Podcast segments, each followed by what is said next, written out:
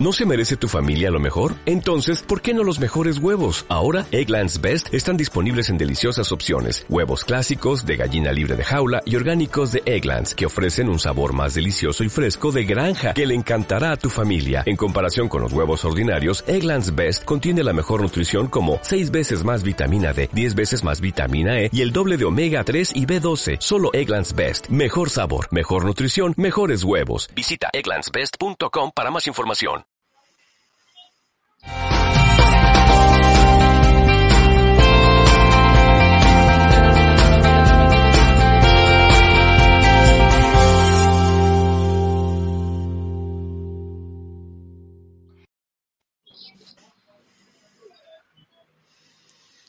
Hola, hola, buenas noches a todos. Muchísimas gracias por estar aquí con nosotros. Hoy tenemos un programa un poquitín especial. Resulta que después de la ley de la industria eléctrica o de la ley combustóleo, como es creo que más apto llamarle, pues quienes han tomado un poco liderazgo y quienes han empujado eh, luchar contra este, este cambio son los jóvenes. Y justamente porque son los jóvenes, creo que teníamos que platicar con los jóvenes de qué piensan, cómo ven las cosas y qué, qué planean hacer a futuro. Y, este, y decir que no, los jóvenes no son el futuro, son el presente y con ellos tenemos que empujar. Entonces, este, pues quisiera dejarle la palabra a Abril para que presente a nuestros invitados. Este, y por favor, siéntanse en toda la confianza, están en casa como tomándose un cafecito energético. Así es. Pues muchas gracias, Víctor Paul, y gracias a nuestros invitados del día de hoy. Eh, Alice, José, vamos a presentarlos. Eh, Alice Landín es ingeniera, bueno, ya muchos la conocen, ha estado de verdad en un activismo con videos, con campañas, protestando por el futuro de ellos y por el futuro de México. Y Alice Landín es ingeniera en desarrollo sustentable del TEC de Monterrey, originaria de Monterrey. Eh, Alice se ha desarrollado en la educación ambiental y fomento del desarrollo sustentable, Trabajó para el World Federation of United Nations Association del 2016 al 2020, donde organizó conferencias de desarrollo sustentable y Naciones Unidas para estudiantes internacionales, tanto de preparatoria y universidad, de universitarios. Ha liderado congresos, se le nota, se le nota, y premios. Tiene una facilidad eh, verbal y de comunicación impresionante. Entre ellos, eh, entre estos congresos, eh, está Sustenta 2018, el Congreso de Sustentabilidad del TEC de Monterrey, el Premio de Sustentabilidad Zigzag Dow en el Tecnológico de Monterrey. Adicionalmente colaboró como analista en sistemas de información georreferenciada en la investigación multidisciplinaria Expansión Urbana de Monterrey, que explora causas y consecuencias de la expansión territorial de la capital de Nuevo León. Y actualmente es me queda claro, comunicadora climática y activista legal. Pues bienvenida Alice, muchísimas gracias por estar hoy con nosotros, en especial hoy, eh, después de que hoy se aprobó justamente en el DOF ya, bueno, este, más bien se publicó en el DOF hoy ya la ley de la, de la reforma, este, la ley de la industria eléctrica. Muchas gracias. Pues, muchas, muchas gracias por tenerme Gracias. La LIE, sí, Ley de la Industria Eléctrica. Perdón, a estas horas de la noche el día de hoy ya no sé ni en qué, en qué, en qué vivo ni qué, ni qué digo. Ustedes disculpen. Además que hoy estuvimos en un foro con chavos muy padres también por la mañana. Este, gracias a la Agencia Estatal de Energía de Tamaulipas, que también estuvo, pues, este, súper interesante, ¿no? Este, y también tenemos a José Villalobos, él es estudiante, es que esto me lo tienes que explicar, José. Ahorita, ahorita vas a explicar tu currículum. Este, estudiante de psicología, líder y vocero de Fridays for Future Chiapas, miembro y vocero de Fridays for Future México. Desde mayo del 2019 convocó marchas en su ciudad hasta la llegada de la pandemia. También ha colaborado para el equipo de como es FFF Latinoamérica en creación de campañas regionales. Eh, a ver, José, lo primero y antes de, perdón, pero tengo que preguntarlo. Vos e, eres psicólogo metido en eh, renovables, en el sector energético, las energías limpias, en la sustentabilidad. ¿Cómo llegaste a esto? Y explícanos también qué es el Fridays for Future México, por favor. Y ahorita empezamos con las preguntas, pero no me puedo quedar con la duda. Gracias, gracias por invitarme. Este, bien, ¿cómo llegó, cómo llegó al, a estos, a estos eventos? Pues hace, en 2019, cuando yo empecé a oír sobre los reportes de, la ONU, este, eh, que se movía mucho en redes, lo que estaba pasando, quedaba 10 años para que esa catástrofe se pudiera evitar. De alguna forma yo, yo, tenía que hacer algo, o sea, tenía que hacer algo. Entonces me topé con una convocatoria de un, de un chico de mi ciudad que estaba convocando una huelga.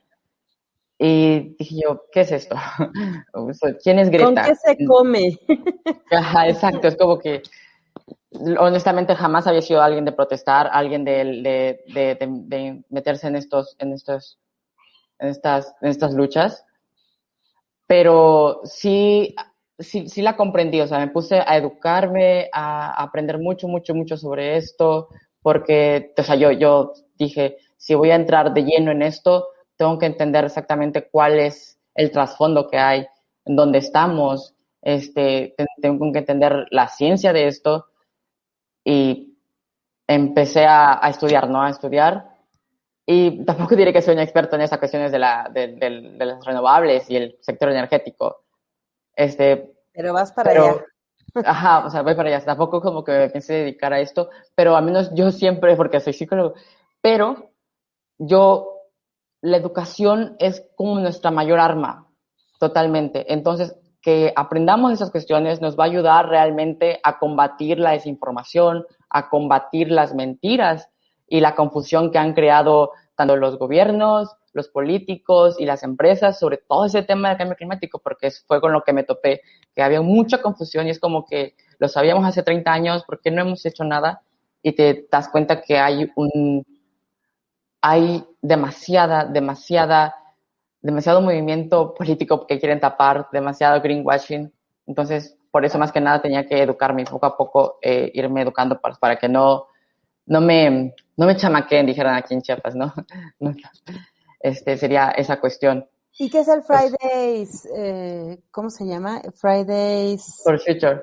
Sí, ¿qué es eso? Bien, Fridays for Future o en español Viernes por el Futuro, pues es un movimiento en sí que se inspira en, en, las, en la huelga climática que inició este Greta Thunberg en 2018. Mm. Entonces, los jóvenes, o sea, es, una, es un movimiento, mm, no es tanto una organización, es un, sí, un movimiento donde los jóvenes se unen, es liderado por jóvenes, para jóvenes y por los jóvenes, donde justamente, que, que es lo que pedimos? Acción climática real, acción climática inmediata, que escuchen a la ciencia y que es momento de transicionar a, las, a, a un mundo más sostenible, a energías renovables totalmente, pues para limitar el cambio climático.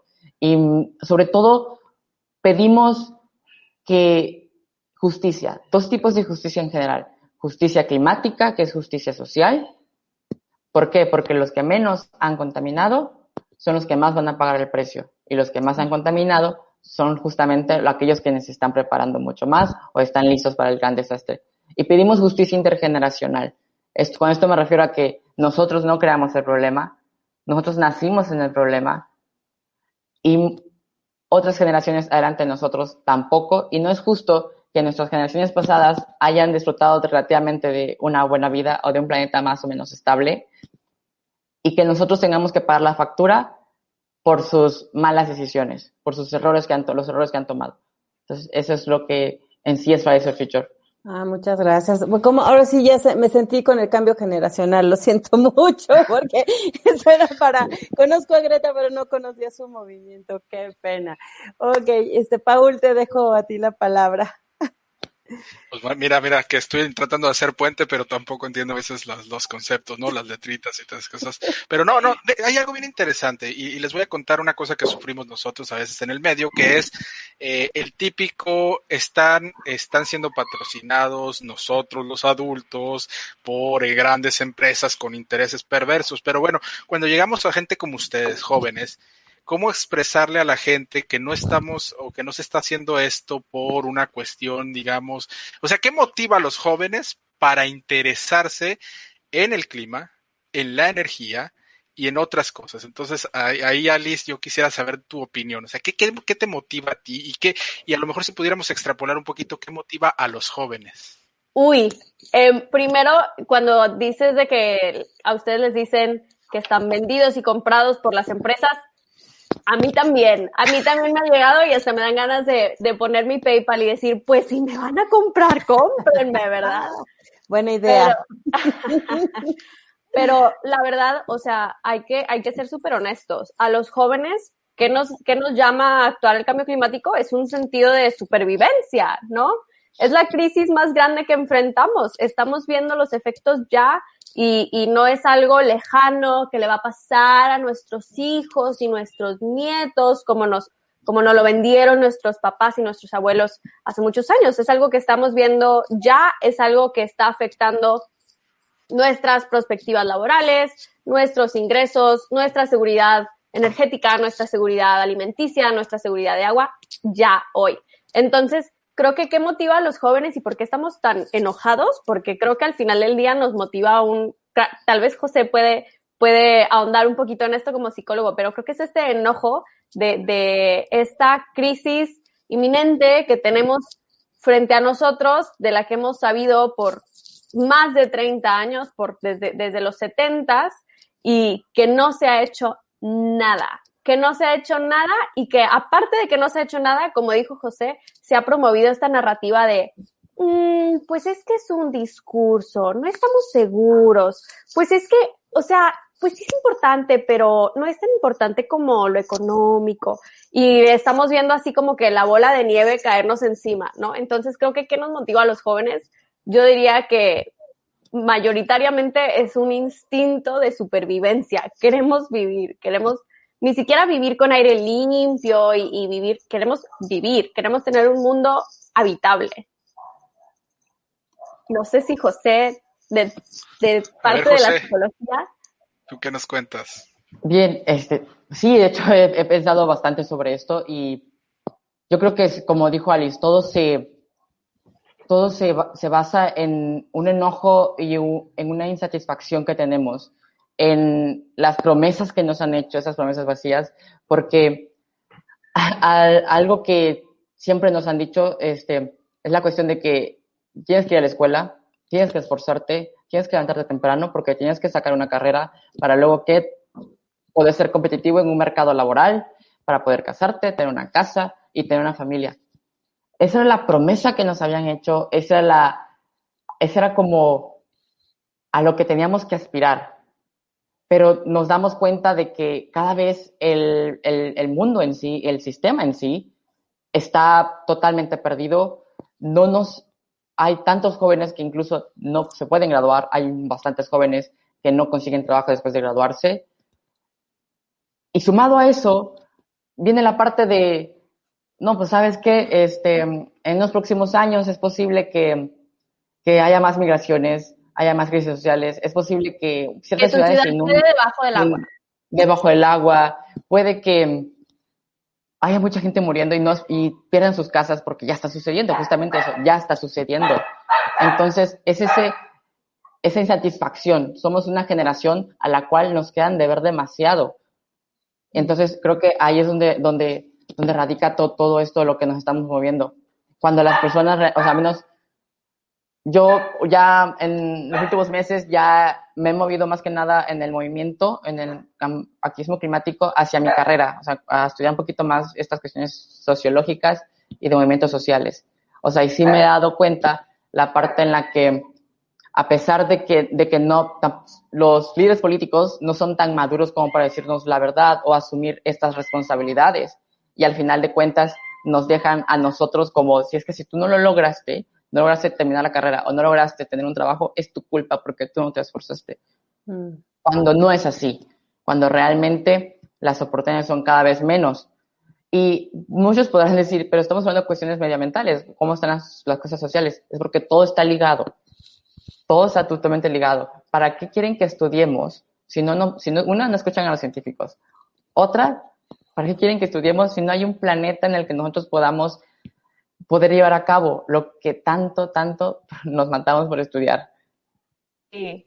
Creo que, y, y quiero, quiero yo agregar algo aquí, que creo que el, el desarrollo sustentable y el, toda la crisis climática, como que mucha gente la ve, ve esto de los ambientalistas, ¿no? Y les importa el ambiente. Pero hay que ser súper, súper pragmáticos.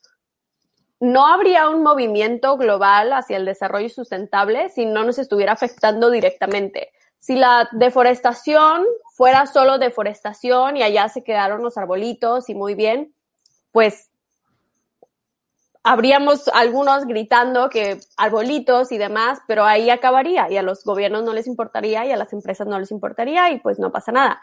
Pero este movimiento global hacia el desarrollo sustentable es porque la crisis climática es una crisis humana, es una crisis que el ambiente se va a acabar adaptando. A los que nos va a afectar es, es a nosotros. Como, como dijo José, nosotros somos los que no vamos a tener un mundo habitable. ¿Cómo han visto eh, Ustedes son dos chavos que han asumido esta conciencia ambiental y esta conciencia social, porque como dice José, es muy cierto que van de la mano y hoy lo platicábamos en la mañana también, este, cómo una va en consecución de otra, ¿no? Y, incluso la parte económica, ¿no? Un, una empresa privada, no es que digo, sí hay empresas que han hecho mal, así como gobiernos que hecho, han hecho mal, pero también hay empresas que hacen, que hacen bien y gobiernos que han generado buenas políticas. Pero en, en, ahora que ustedes se lanzaron en este activismo, Víctor está teniendo problemas, por cierto, por eso lo ven acá ratito con su circulito para este, enlazarse. Ya saben que el, el internet a veces no funciona muy bien. Pero bueno, este, ¿cómo, cómo han visto ustedes la reacción de la mayor parte de los jóvenes? Yo, yo te platicaba, Alice, en la mañana y yo les comentaba esto. los mexicanos en especial hemos sido una sociedad bien apática, muy alienada, eh, poco participativa, ¿no? Este, razones sociológicas hay muchas, este, históricas, desde eh, que si fuimos o bajados, si la conquista, fuimos conquistados, si nos hicieron y nos deshicieron. Siempre hemos estado en este post de victimización y en y, y un gobierno este represor, etcétera, etcétera. Pero, ¿cómo han visto ustedes entonces esta, la actitud o la respuesta por parte de, de, de sus amigos, de, de, compañeros universitarios, de esa parte generacional de ustedes? Ah, es una nueva generación, una, una generación que ha despertado, una generación que realmente eh, le importa y quiere participar, o muchos de ellos todavía siguen en este impas de, bueno, pues que lo hagan ellos y este, yo aquí nomás milando, ¿no? ¿Cómo, cómo en, desde sus estados, desde sus comunidades, desde, desde sus lugares, cómo han visto esta, y las universidades, cómo han visto esta participación? Yo creo que José quizás puede hablar un poco del lado del activismo. Yo me he dedicado mucho, me gustó mucho lo que dijo José al principio de que la desinformación o la falta de información es la barrera más grande eh, para eh, eh, afrontar el cambio climático, ¿no? Yo creo fielmente en eso y por eso, pues yo me considero comunicadora climática y, y me dedico gran parte de mi día a, a, hablar sobre temas de sustentabilidad y tratar de, tratar de, de ponerlos en, en términos sencillos. Definitivamente los jóvenes están mil veces más preocupados que, que las generaciones eh, mayores, ¿no? Sí, sí, sí. O sea, es. Pasadas, di pasadas, no digas mayores, di pasadas. Las anteriores. Pasadas. Yo, ni siquiera los, o sea, no, los chavos de nuestra edad, yo veo que hay un, eh, un, un cambio, o más bien una crisis generacional en la que están viendo todo arder enfrente de ellos, pero sus papás les siguen diciendo, pero es que tú todavía tienes que ser contador y tener un trabajo y tener una familia. Entonces, aquí en México, globalmente los jóvenes están prendidísimos. Yo aquí en México, en los chavos de nuestra edad, estoy viendo ese conflicto interior entre lo que socialmente se espera de un joven mexicano y lo que, lo que ellos están viendo que ocurre en otras partes del mundo y los efectos de, de, de este cambio climático. Los chavitos de, de secundaria ahorita, yo los veo prendidísimos. Yo doy clases de, de debate por, gusto en las tardes y el nivel de debate que manejan la, los niñitos de, de 10 a 13, 14 años es un nivel que yo creo que el presidente no podría seguir. Tienen esta chispa porque pues al final, como dijimos, no es su sentido de, sobrevivir y, de tratar de mejorar su mundo, o ni siquiera mejorarlo, de salvar su mundo, los trae pero en friega. Wow. Qué interesante, Ali, lo que estás, estás diciendo y cómo ver la perspectiva de los jóvenes y de las, y de las diferentes generaciones también, o sea, chavos de secundaria con, con, con los universitarios. ¿Y tú, José?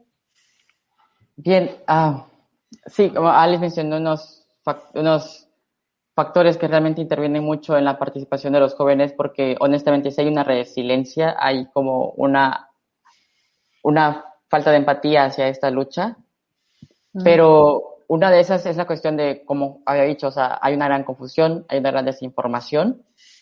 Entonces, este, de hecho, una de las guías de Fridays for Future que tenemos, que se creó, fue de, el primer enemigo que tenemos no es el clima. El primer enemigo es la confusión, porque es esta confusión la que se ha utilizado justamente para desacreditar a todo dato científico, a todo hecho visible. Y entonces nuestro mejor arma para esta, para la confusión, el mejor asesino de confusión es la educación. Ahora, también hay que, hay otros factores. A menos yo, desde lo que yo he visto, me he enfrentado justamente a lo que decía Alice, a la parte en la de que te tienes que graduar. No me interesa cómo, pero lo tienes que hacer. Entonces, cuando yo inicié el activismo, este, mis padres fueron uno de los primeros que me decían, no, por favor, no, porque es una pérdida de tiempo, no les hacen caso, este, te pones en peligro, aparte sí, o sea, te pones en peligro. Eh, la otra cuestión está en de que tienes que terminar tu carrera, yo no puedo estar esperando que, que tú pierdas el tiempo porque algunos consideran, bueno, a mis padres, imagino que gran parte de los jóvenes tienen padres que consideran que es una pérdida de tiempo esta lucha entonces tú tienes que tener un gran dilema moral, un gran dilema dentro de ti, ese conflicto de que qué hacer, qué hacer. Me, me concentro en el activismo o me concentro en la escuela. Y dentro de la escuela también ah, hubo profesores que igual me decían, cuando yo a veces faltaba clases o no, no, no podía estar al 100, al 100 en las clases porque este, a veces se reían porque yo me, me, me terminaba de leer un gran reporte de 20, de 50 páginas, pero no leía lo que me dejaban en la escuela. Entonces el, profesor me decía, es que tienes que entender cuál es tu prioridad. Le digo, mi prioridad ahorita es el clima, mi prioridad ahorita es mi futuro, no la escuela. Y ellos decían, no, no. En las universidades ahí también entran, en la que tampoco te entienden esta parte de, de qué va la lucha en sí, o no quieren ser parte de esta lucha, porque igual no la entienden o dicen, es que es demasiado político. Y ahí hay también una cuestión, obviamente es político. O sea, todo lo que hacemos en nuestra vida es político. Totalmente, desde lo que, desde lo que decidimos comer o usar es totalmente político. La cuestión está en que ellos aún consideran que la política es la vieja en la que, la vieja política que, se sigue usando desde adentro del Congreso, desde dentro del Palacio, no la política desde afuera, desde el movimiento ciudadano. Entonces hay un gran dilema que yo pasé. Uno de los dilemas más grandes que pasé también, de hecho, fue la parte en la que yo tenía una hamburguesería, eh, a la cual le iba súper bien. O sea, era una hamburguesería con doble carne y todo así, ¿no? Bien, bien carnívora. Eh, me iba bien, pero dije yo, esto contamina demasiado, esto no, tampoco está bien. Entonces tuve que decidirme cerrarlo totalmente y, concentrarme en lo que para mí importa y enfrentarme a tantos, a tantos discursos de déjalo, déjalo, es momento de que lo dejes. Y al final de cuentas creo que ya de alguna forma mis padres han comprendido que nunca lo voy a dejar y pues ya, mejor lo déjenlo tranquilo, ¿no? Pero a, a, eso es lo que se enfrentan todos los jóvenes, a qué nos enfrentamos realmente. En, si nos han quitado el futuro, ¿por qué no nos dejan recuperarlo? Pero igual tiene que ver mucho con la, parte de la, del, del, gobierno que no implementa en sí una buena educación y para que logre entender estas partes en de qué va esto. Wow, Víctor Paul. ¿Cómo andas de internet? Yo, tengo que decir que te comprendo. creo que ya mejor me escuchas. Nada más quiero decir algo, nada más. Esta es verdadera intermitencia. Si así tuvieran su luz en su casa, preocúpense. Pero esta es verdadera intermitencia. Y no hay un sistema meteorológico que nos ayude en almacenamiento, ni nada, ni nada. de transmisión. Si así estuviera la luz, yo diría, ok, tiene razón Barlet, que así de que... se me está yendo, o sea, así. Es un problema de líneas de transmisión, eso sí lo puedo decir. Pero bueno, este, yo, yo, José, la verdad es que me siento identificado contigo. Para los que no sepan, ya mucha gente lo sabe, pero para los que, los que no sepan, yo de carrera soy biomédico y hice mi doctorado en biología molecular y biotecnología. Entonces, cuando la gente se entera que soy, voltean y me dicen, ¿tú qué haces aquí?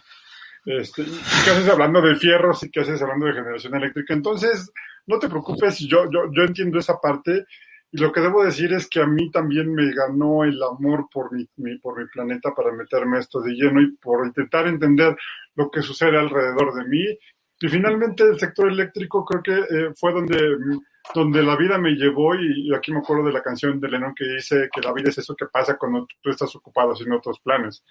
Entonces, bueno, es, es, es absolutamente normal y, y, al contrario agradezco que, que estén haciendo esto por nosotros y ahora yo quisiera entrar un poquitín en materia y es preguntarles cómo ven la ley combustóleo, qué piensan alrededor de, de, la ley combustóleo y, y, qué planean hacer ustedes, ¿no? Como jóvenes, porque creo que es el punto medular ahorita. Hace unas horas sacaron la ley combustóleo. Nosotros esperábamos que lo hicieran rimbombantemente el 18 de marzo para celebrar la expropiación con un gobierno que, que, que hace simbolismos y nada más que simbolismos pero pues este, decidieron hacerlo antes. ¿Qué piensan hacer ustedes? ¿Cómo van?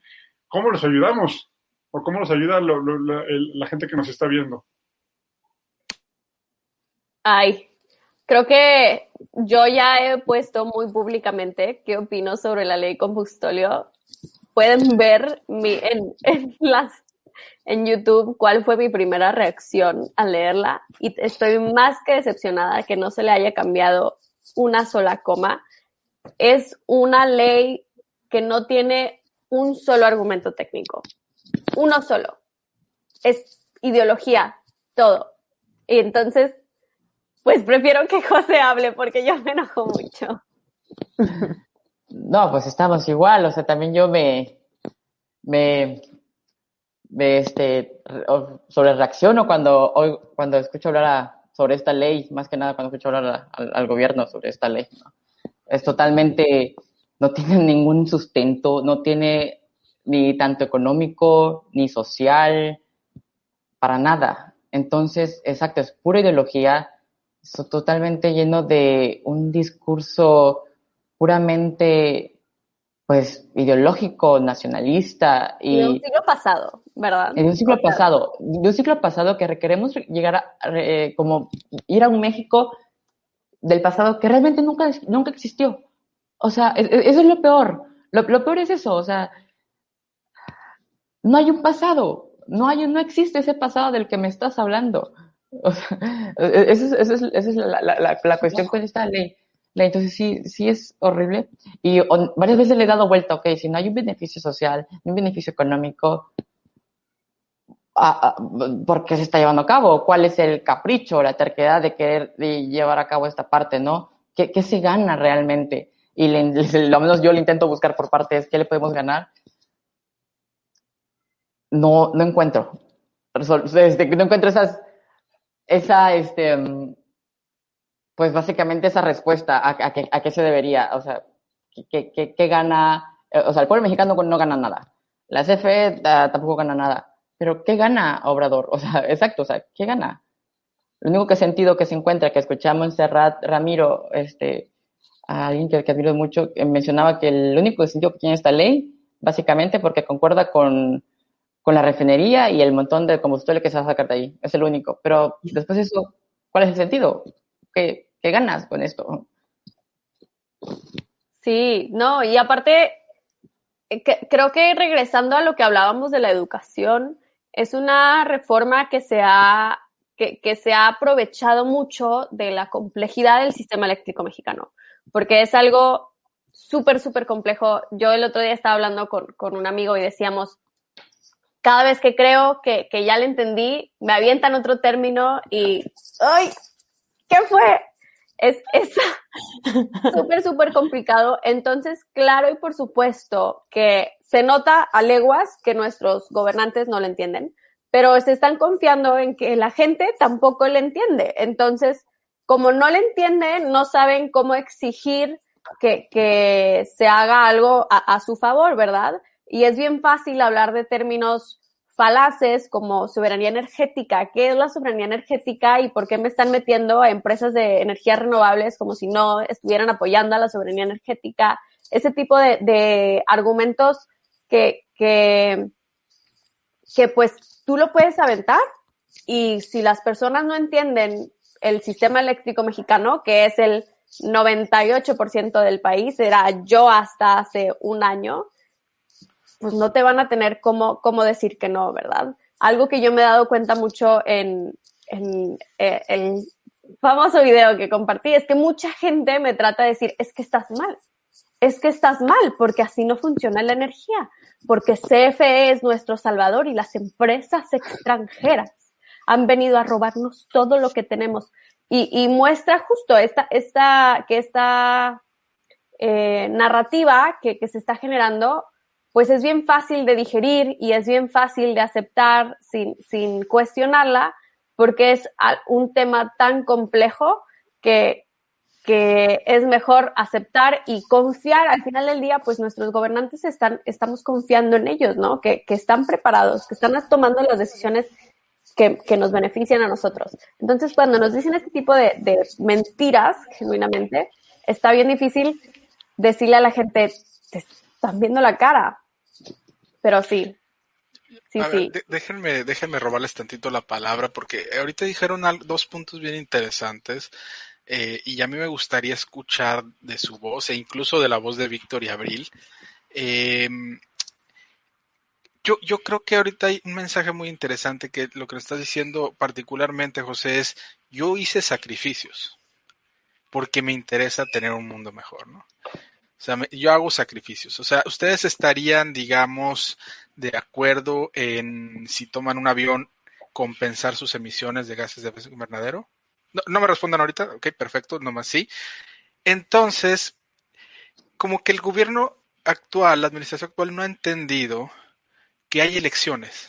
O sea, que, que como seres humanos queremos a veces elegir y que estamos dispuestos a veces no nada más a tener energía gratis o regalada o negar los puntos de, digamos, las, las externalidades o las consecuencias, sino que a veces estamos dispuestos en algún sentido a reconocer esos costos y a hacer incluso un esfuerzo adicional para pagar, eh, supongamos que sea muy caro las renovables, como dicen ellos, ¿no? Pero eso no se entiende, creo yo. No se ha entendido la forma en que ustedes ven la energía. Y eso es donde yo quiero entender. ¿Ustedes se sienten más, eh, digamos, más soberanos? ¿O en algún momento estuvieron menos soberanos energéticamente hablando por tener un recibo diferente? No sé, esa es la parte que me gustaría escuchar. Bien, ah, bien este, para sumar lo que había dicho Alice, justamente este, hay una brecha, total, o sea, a menos yo denomino esto como una brecha entre la academia, los expertos, es una, que es un tema tan complejo, muy complicado de entender. Este, o sea, si a Alice se le complicó que estudió eso, yo me tuve que ver unos webinars de dos horas, como tres veces cada uno, leer bastante, bastante, bastante, bastante, y, y Inclusive a eso, si encontraba un término nuevo, tenía que buscarlo y preguntar a, amigos que, que, sabían, para que pudiera yo entenderle.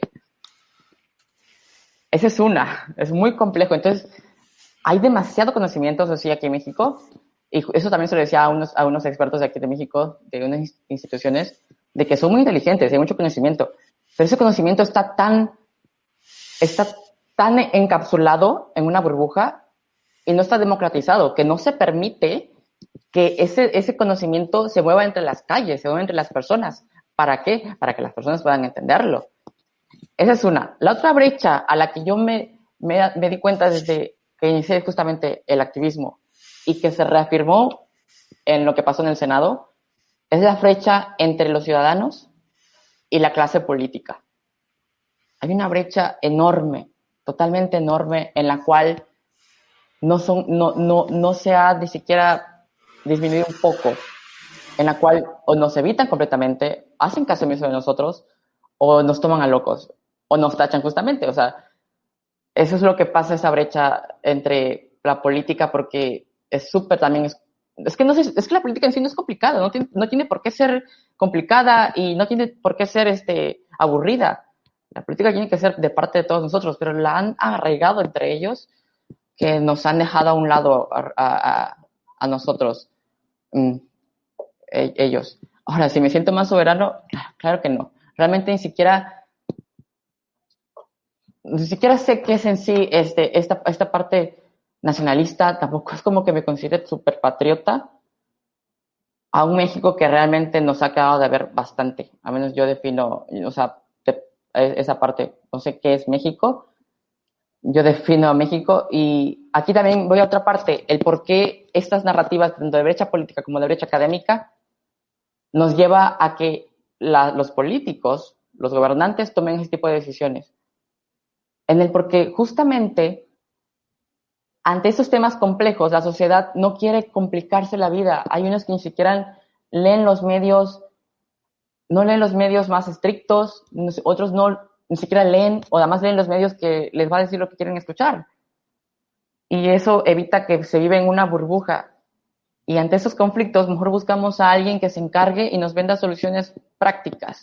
Prácticas a problemas tan complejos, tan, tan, pero tan. Soluciones fáciles de digerir, ¿no? Incluso. Exacto. Exacto. que me tienen súper, me tienen súper sorprendida, la verdad. O sea, se los digo, perdón que interrumpa porque yo sé que ibas a seguir, Alice, pero sí me tienen muy, muy sorprendida los dos por dos razones. La, primera es eh, la, la, historia en México eh, data de el Partido Revolucionario Institucional se conforma de estas generaciones o estas familias que abanderaron la revolución y, la narrativa eh, del nacionalismo petrolero no solamente viene de 1938, viene desde Carranza, viene desde mucho tiempo atrás. Y, esta visión en donde de la explotación de las empresas petroleras, de la soberan, eh, perdón, de las empresas extranjeras, que sí, que, que, en su momento no se comportaron como debía y no había en ese entonces una regulación, etcétera. Pero eh, este abanderamiento político que se tomaron en, durante mucho muchos años de la soberanía, etcétera, me doy cuenta con dos chavos como ustedes que están sumamente informados y politizados, que no, ustedes no están dentro del común denominador desafortunadamente o afortunadamente de México, este, me doy cuenta que estas palabras, que estos conceptos ya no tienen sentido para ustedes. Y de verdad, de verdad, estoy muy, muy asombrada por lo que están diciendo Alice y José, porque nunca me lo imaginé, porque, voy big nada más, porque pensé que las generaciones o los padres iban inculcando y seguían ustedes con estas mismas eh, concepciones históricas, discursivas que teníamos, en este, que hemos tenido a través de la historia. Ojalá muchos puedan llegar a tener una concepción como la que ustedes tengan, que es mucho más liberal, que es mucho más eh, inclusiva, este, y, y que yo creo que puede permitir, un mayor desarrollo. La verdad es que felicidades chicos porque a mí sí me tienen sorprendidas sus palabras. Y la otra, por lo que estoy sorprendida, es por el nivel de conciencia política y social que tienen a sus edades, este, porque yo creo que a su edad, digo, tampoco es que fuera yo con las Barbies, pero este, tampoco creo que hubiera estado yo tan politizada, aunque ya me gustaba, como están ustedes y tan, tan metidas en este contexto social y en esta en, estas necesidades futuras que tenemos. Bueno, nada más quería hacer este comentario porque sí me estoy muy sorprendida con lo que están diciendo. Víctor, perdón. No, no, no, pues, es que justamente es lo mismo que yo pensé. Lo primero que tengo que decir es que yo sí, yo sí fui grillo desde niño. A, la edad de ustedes, yo también estaba protestando porque un presidente municipal decidió no construir una planta de tratamiento de aguas residuales. Y la respuesta del presidente municipal después de, de, que corrí con una, una playera que mandé a hacer en, este, en contra de esa decisión en una carrera organizada por el propio ayuntamiento. O sea que no es la primera vez que haces camisas temáticas. No, esta camisa temática la voy a presumir, no la mandé a hacer yo, es un regalo de, de, de, familia, este es una, una sticker que me puso mi hija, pero este es un regalo de familia, me lo trajeron de España, y este, pero sí, sí, sí, sí es temática, pero esa vez el, lo curioso fue que el presidente municipal respondió en, un periódico que no había que politizar el asunto del agua. Yo dije, totalmente lo contrario. Tenemos que politizarlo, pero politizarlo en el sentido de que tenemos que hacerlo de la polis, de la gente. Lo que no tenemos que hacer es partidizarlo y eso creo que, que, es muy dañino y más ahora que tenemos un presidente tan faccioso. Pero fuera de esa parte, a mí sí me llama mucho la atención lo mismo que, que decían ahorita. Yo estudié en una escuela de, de, petróleos mexicanos y el, los 18 de marzo nos llevaban al zócalo de mi pueblo a cantar el himno al petróleo. Entonces, eh, también en, en, el lugar donde soy, eh, es donde eh, está sentado Petróleos Mexicanos y estuvo sentado Luz y Fuerza del centro con mucha fuerza durante mucho tiempo. Entonces, a mí, cuando empecé a leer la, la, la, la reforma, el cambio de chip fue tremendo, fue muy impactante para mí y me alegra que no estén ustedes contaminados con este patrioterismo que en el buen sentido de la palabra, de nada, en este momento, de no mucho le sirve al mexicano más que decir orgullosamente viva México y se acabó. Pero creo que México es más que un grito y que levantar una bandera y que es el bienestar de los ciudadanos. Y esta política de supuesta soberanía no le trae nada bueno al mexicano. Eh, hace un rato me preguntaban cuál era un beneficio de la reforma y le dije, yo todavía no encuentro alguno. En general, tal vez habrá algunos particulares, pero no lo encuentro. Yo les quisiera hacer una pregunta más en ese aspecto, es, ¿dónde quedó esta parte? Porque si, no la recibieron o, hubo algo más ahí o hubo algo en el que, algún cambio en el plan de estudios. De, verdad es una pregunta porque yo no entiendo en dónde quedó esa parte, ¿no? La, la, parte del patriotismo creo que, creo que, yo diría que, uf, las palabras de José a mí me pegaron bien fuerte cuando dijo cómo ser patriótico para un país que me ha fallado tanto. Porque hoy fue una, una daga que yo solita me había metido hace unos meses.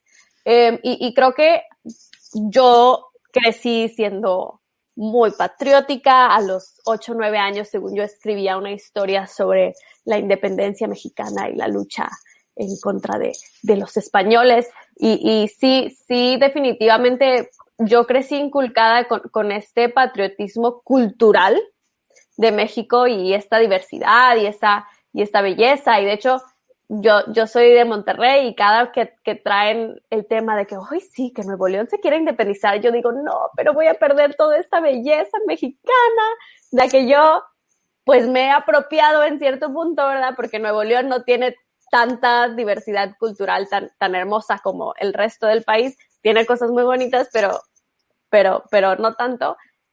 Creo que, o sea, entran varias cosas, ¿no? Primero, ¿por qué seríamos patrióticos sobre un, una industria que nos está matando? O sea, la idea de ser patrióticos sobre el petróleo y de la soberanía petrolera, yo nunca le... ¿Por, ¿por qué estás orgulloso de que estás generando cambio climático. ¿Por, ¿por qué? ¿En, qué cabeza cabe? Si fuéramos patrióticos de que sí, nuestras, nuestra energía solar y somos, ah, fregón. Pero, pero estas ideas eh, de, de, que genuinamente, pues, son, se debieron haber dejado en el pasado. vivimos en un mundo globalizado, ¿verdad? En mi teléfono puedo ver al alcance de mis manos qué están haciendo todos los países del mundo, eh, cuál es su nivel de pobreza, cuál es su nivel de bienestar, de educación. Entonces, cuando me vienen a traer ese tipo de ideas de que no, es que nuestra energía y nuestro petróleo, pues yo tengo acceso a ver qué funciona y qué no funciona. Y sé que no necesariamente el, el abanderarnos de esa manera ha funcionado para todos. Yo puedo ver la Unión Europea, que está, que el eléctrico, el sistema eléctrico está integrado completo y les funciona perfecto. ¿Por qué, ¿Por qué tengo que tener esta, esta como medallita de oro de México, solo lo mexicano? Si al final del día mi teléfono fue hecho en China, mi tela fue hecha en India. India, mi blusa fue hecha en Panamá, la bandera mexicana fue en China o en Bangladesh. La bandera mexicana. déjenme hacerles una apuesta a todos ustedes y a quien nos está escuchando ahorita. Les apuesto que ninguno de ustedes tiene un celular mexicano o una computadora mexicana. Entonces, somos menos soberanos tecnológicamente hablando por ello y no tendríamos que usarlas porque estamos colonizados. O, ¿Cuál es la lógica detrás de esto? Sí, creo que, creo que esta victimización de, de, de la colonización mexicana es algo súper fuerte en la historia y en la educación de México, ¿no? Pero que no nos está permitiendo avanzar como país. O sea, si, si continuamos victimizándonos y somos nosotros los, los caídos, los, los que fuimos, eh, se nos arrebató toda nuestra libertad, completamente de acuerdo. Ocurrió primero que nada hace 400 años. Y segundo, no por eso me voy a mantener en el campo cuando tengo miles de personas listas y preparadas para enfrentar un cambio tecnológico, cultural, una transformación total que lo único que necesita es pues ese apoyo de parte de autoridades, sea gubernamentales, organizaciones empresariales, pero, pero esta aferración al pasado y a, y a como querer este aislamiento que estamos generando, pues no, nada más está haciendo que, como dice José, nos, los jóvenes sintamos, pues yo me siento también defraudada por mi país. Yo no voy a poder conseguir trabajo en mi país si alguien me está viendo y me quiere dar trabajo. Lo eh, yo probablemente tenga que buscar oportunidades laborales en otro lado en el campo de, desarrollo sustentable si, si quiero tener un, trabajo que me pague, ¿verdad? Por más que me gustaría hacer esto toda mi vida de gratis. José, en la, integración de tu respuesta puedes hablar un poquito de la transición, o sea, ¿qué es para ti esta transición energética y cómo la verías en México? Mm, bien, esa transición energética tiene que ser, pues, es, justamente eso, ¿no? El punto de, cambio, el punto de, inflexión hacia un mejor futuro. Así es como tiene que ser la transición energética. Una transición energética que sea totalmente, este, justa y democrática, totalmente. No, no, ni darle eh, todo el poder a, a, las empresas, porque tampoco son benevolentes, no son una perita en dulce, este, y tampoco todo el Estado. O sea, ¿por qué? Porque eso le quita las oportunidades, porque justamente aquí es la, entra la pregunta, este, entonces, ¿quién es México? ¿Quiénes son parte de México?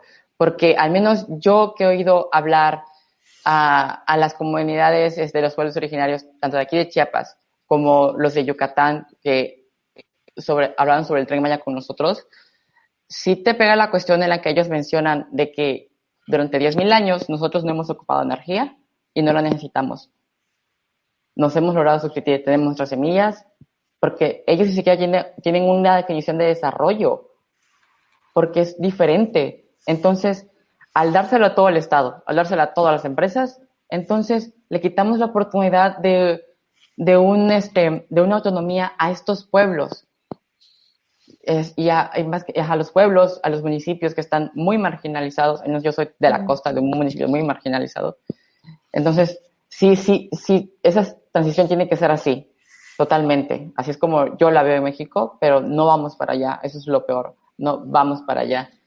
Y justamente aquí quiero, quiero andar un poco más en la cuestión que, que, que mencionaban, esa parte de, de quién es el mexicano en sí. ¿No? Ah, en psicología hay una materia que se llama Psicología del Mexicano, una de mis materias favoritas, súper interesante, súper interesante. Recomiéndame libros porque a mí ese tema me fascina, no la comprendo. Entonces, ahí menciona justamente eso, o sea, de, de, que nos seguimos revictimizando por cuestiones que pasaron hace siglos, hace 500, 400 años, cuando México ni siquiera formado. O sea, esa es una. Uh, luego pero ¿saben por qué tal vez deberíamos, tal vez, protestar o tal vez reclamar al Estado de que tal vez si nosotros no, no tuviéramos, tal vez México no tuviera esta falta de, de identidad, porque es lo que tenemos, es una falta de identidad y de la que esos políticos se aprovechan, porque no hay, no identidad mexicano, porque en la década de los 2000, o sea, 70s, 80s, 90s, e inclusive también ahora se está viendo, hubo una gran represión, tanto cultural, filosófica, de música, que no lograron avanzar. Realmente yo me admiro mucho cuando veo este, bandas de México de rock que están al nivel de Pink Floyd, al nivel de todos ellos, pero fueron tan reprimidas. Entonces, eso está más reciente. Y tal vez ahí es donde radica nuestra falta de identidad de la que ellos aprovechan y de la que quieren buscar una soberanía.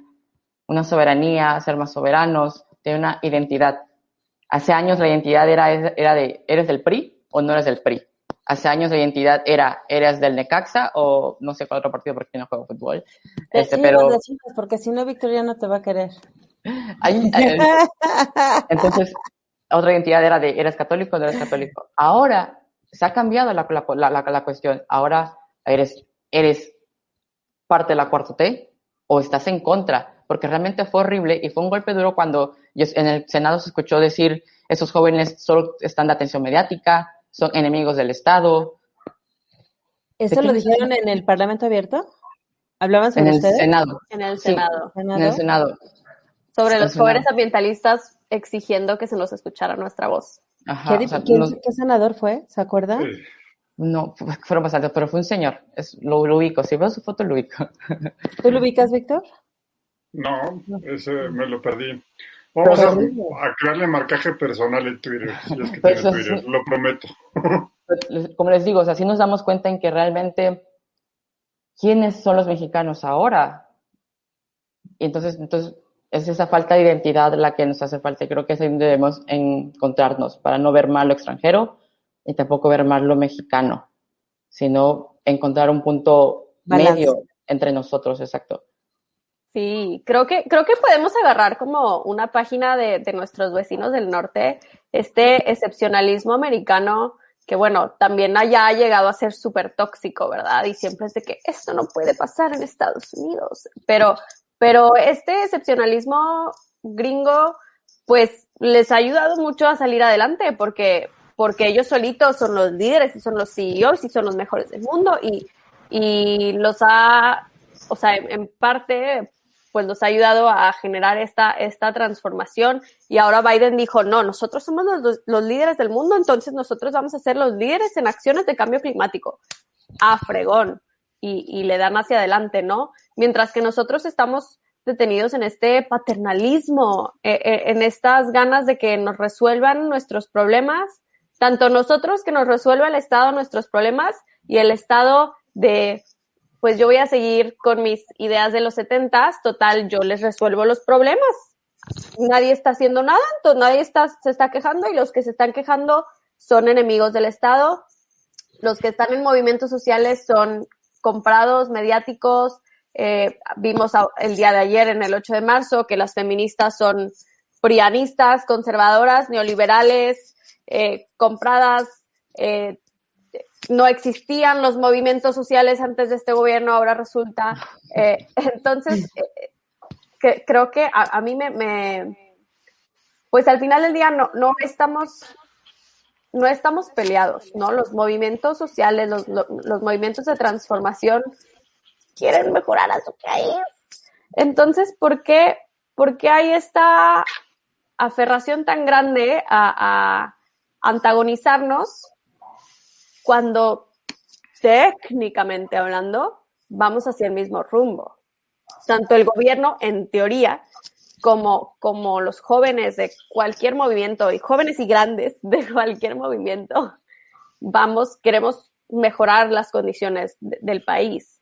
Bajo este, bajo este poco patriotismo que nos toca, o un sentido de supervivencia, o llámele lo que quieras llamar.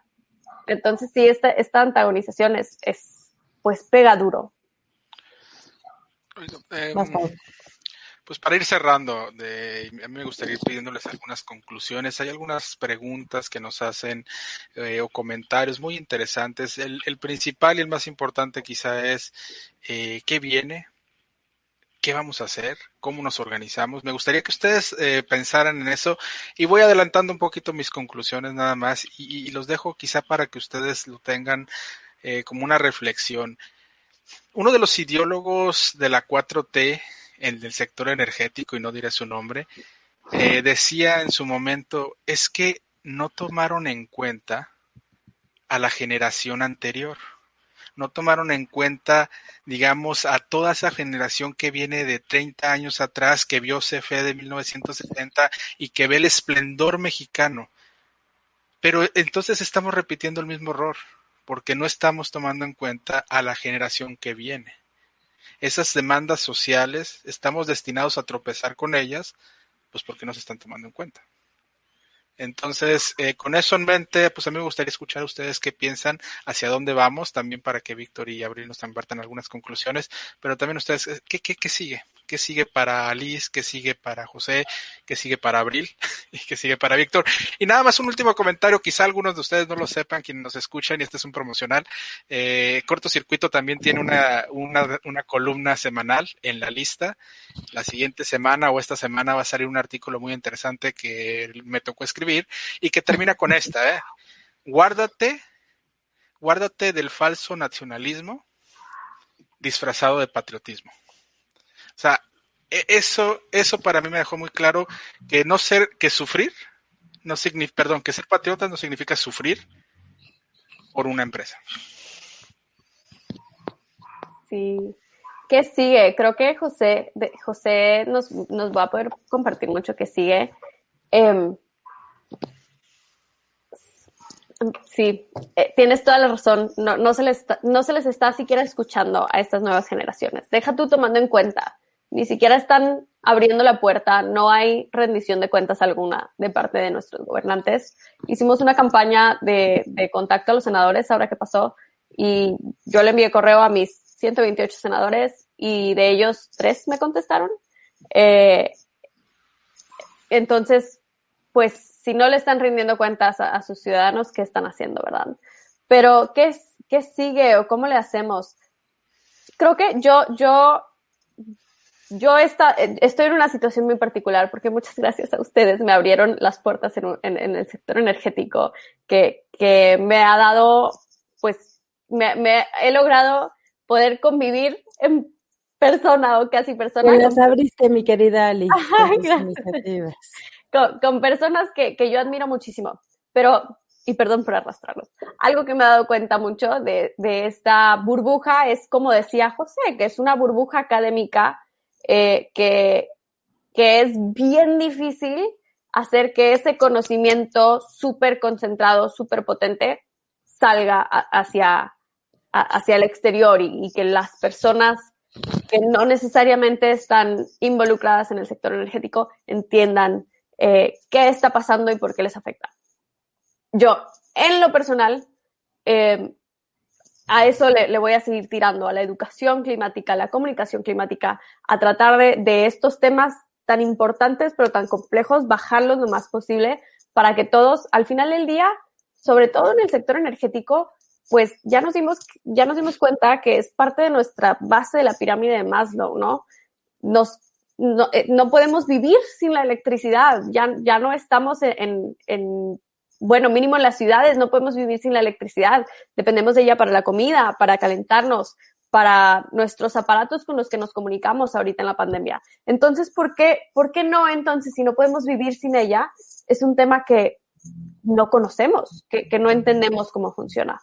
Creo que eso a nivel personal, a nivel eh, de movimiento, uff, los jóvenes van con todo. Ahorita José nos va a poder platicar un poco más sobre lo que, lo que planeamos, pero creo que cada paso que dan los, los políticos para tratar de silenciarnos eh, es un paso que se unen más personas y que más, más se genera este, este enojo y que más nos incita a actuar. Entonces, ¿qué sigue? Sigue un poco de absolutamente todo. No nos vamos a quedar callados, no vamos a dejar que esto ocurra porque es ese, pues como suicidio, ¿no? El, el, y no podemos permitir que, que, que nuestro país nos, nos haga esto.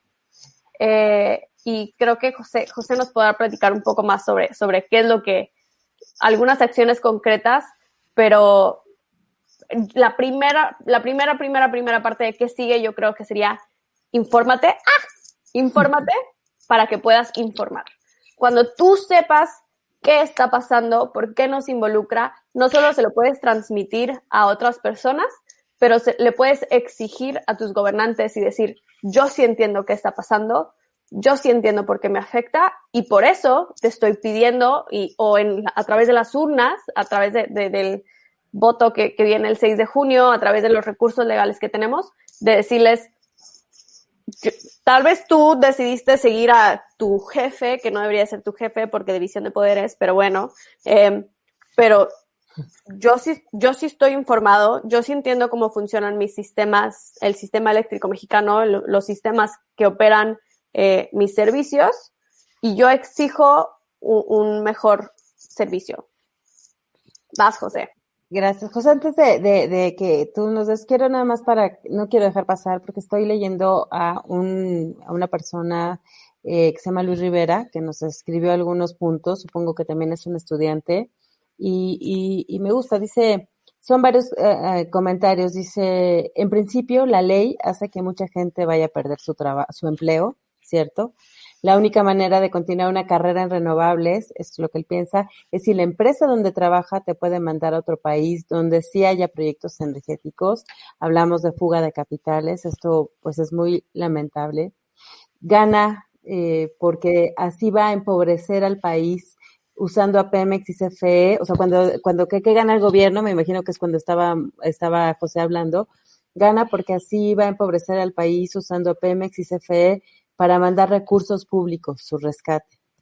Dice, desde, y, y, y, comenta también, desde febrero del 2019 que se pospusieron y después se cancelaron las licitaciones, o las subastas eléctricas, hubo una preocupación de sector donde sabíamos que las inversiones se irían a Sudamérica. Entonces, está tratando de decir, bueno, pues sí, este, están estas problemáticas y él mismo dice, eh, ¿qué tenemos que hacer? Dice, organizar y crear un colectivo. Eso sería la, la, la propuesta. Y, hay, y Arturo eh, Berlanga, dice amparos, como ciudadanos tenemos que ampararnos, ¿no? Acciones colectivas.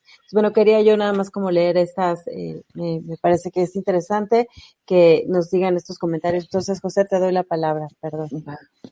Bien, creo que lo que sigue ahora es este, es movilizarnos totalmente, ¿no?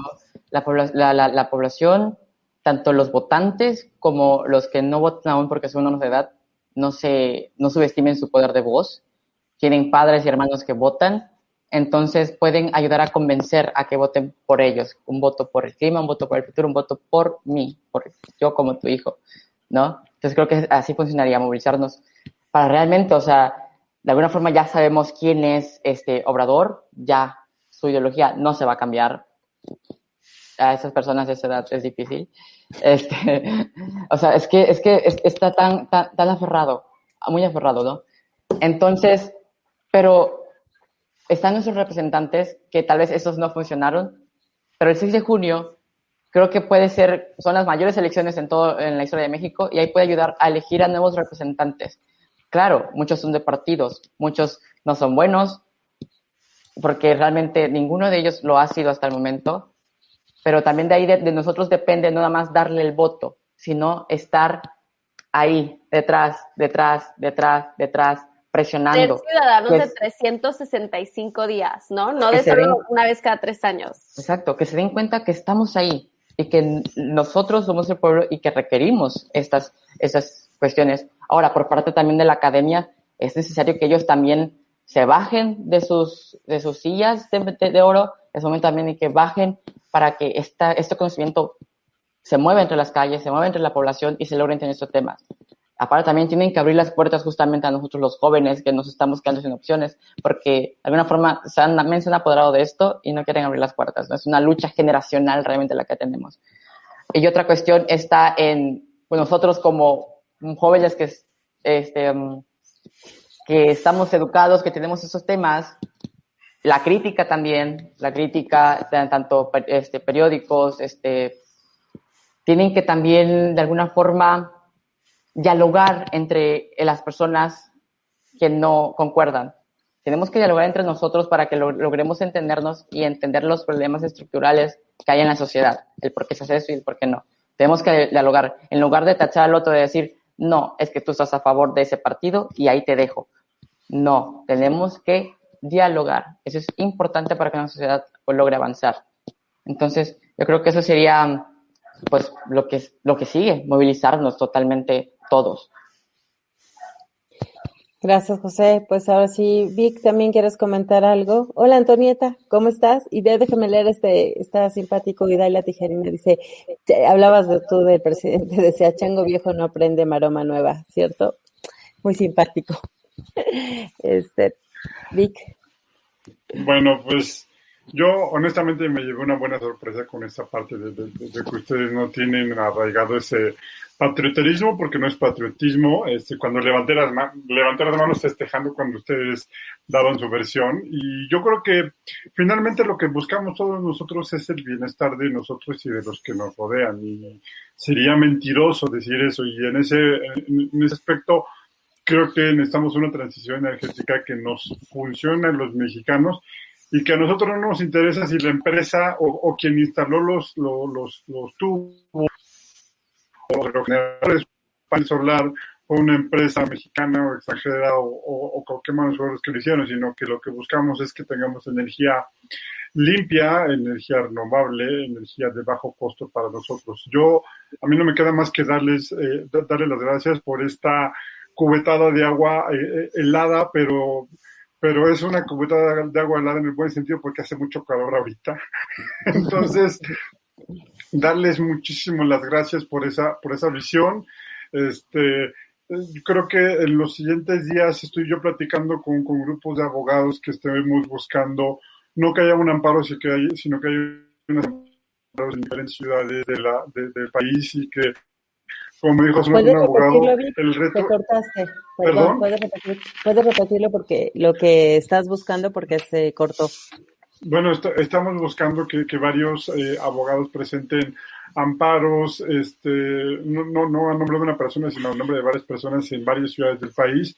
Y la intención básicamente es que dicen que, que, que los juzgados especializados no se den abasto con tantos amparos. Ojalá lo logremos porque finalmente estamos defendiendo nuestros derechos. Yo que tengo este, un retoño, puedo decir que el derecho de mi retoño a vivir en un país mejor que en el que, en el que vivo yo, y creo que tendremos que luchar por eso. Muchísimas gracias, y le dejo la palabra a, a Abril para que cierre con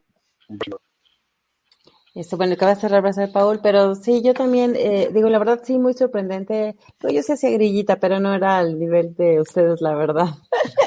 yo nomás pintaba carteles en la escuela y haciendo cambio de maestros.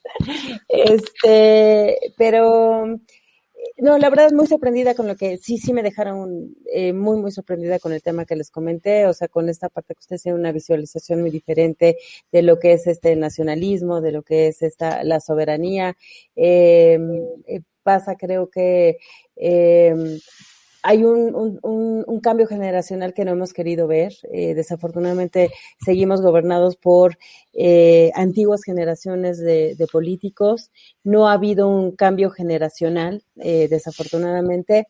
Eh, pero bueno, creo que lo más importante de ustedes es que son nuevas generaciones que tienen ganas de participar, que tienen ganas de estudiar, que tienen ganas de prepararse porque no están abriendo la boca o moviéndose sin un conocimiento o un estudio previo. O sea, eh, los dos tienen carrera, los dos se dedican a, estudiar, tienen una difusión. La, el, eh, me, también me gusta esta forma diferente de hacer la difusión científica porque lo que tú haces, Alice, y uno, por una parte es un activismo, lo que hace José, pero también lo que tú haces se le podría llamar la difusión científica y, y es muy diferente a esa difusión académica, a veces cuadrada y aburrida. tenemos que, democratizar la información, ¿no?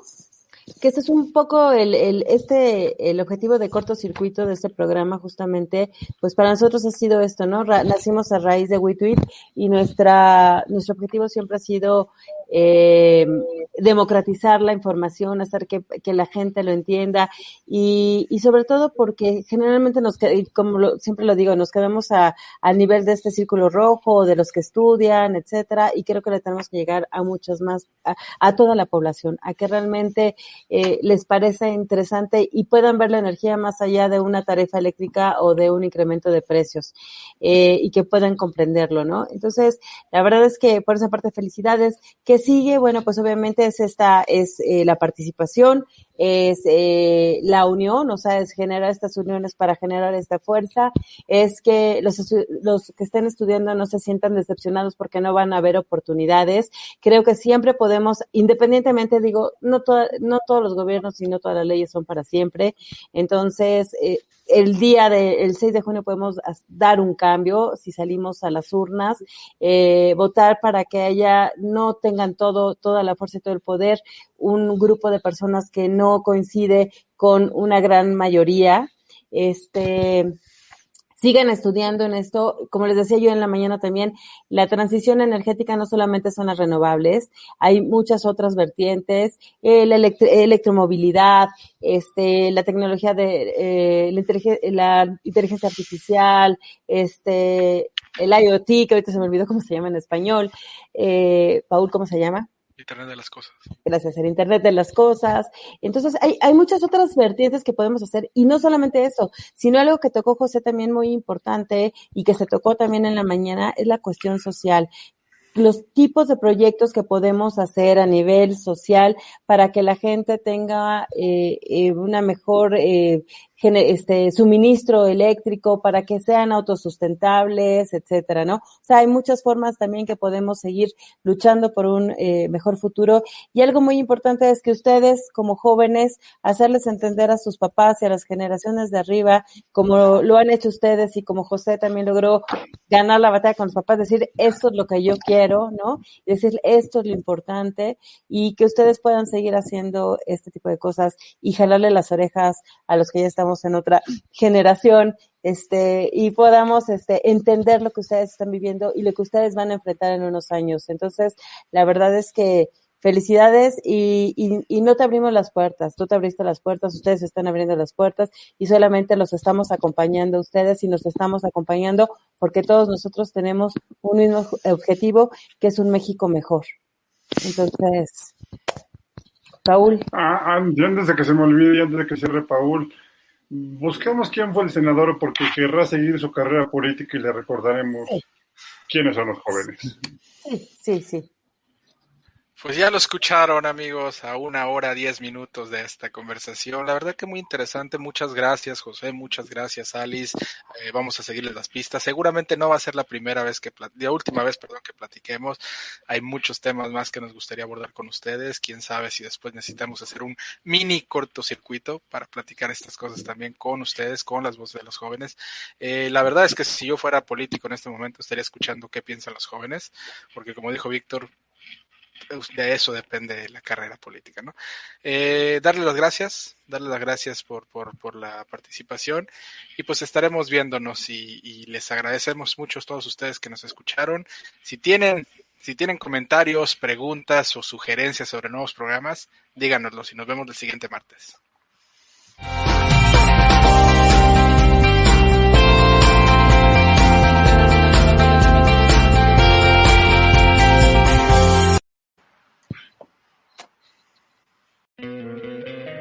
Te encantaría tener 100 dólares extra en tu bolsillo?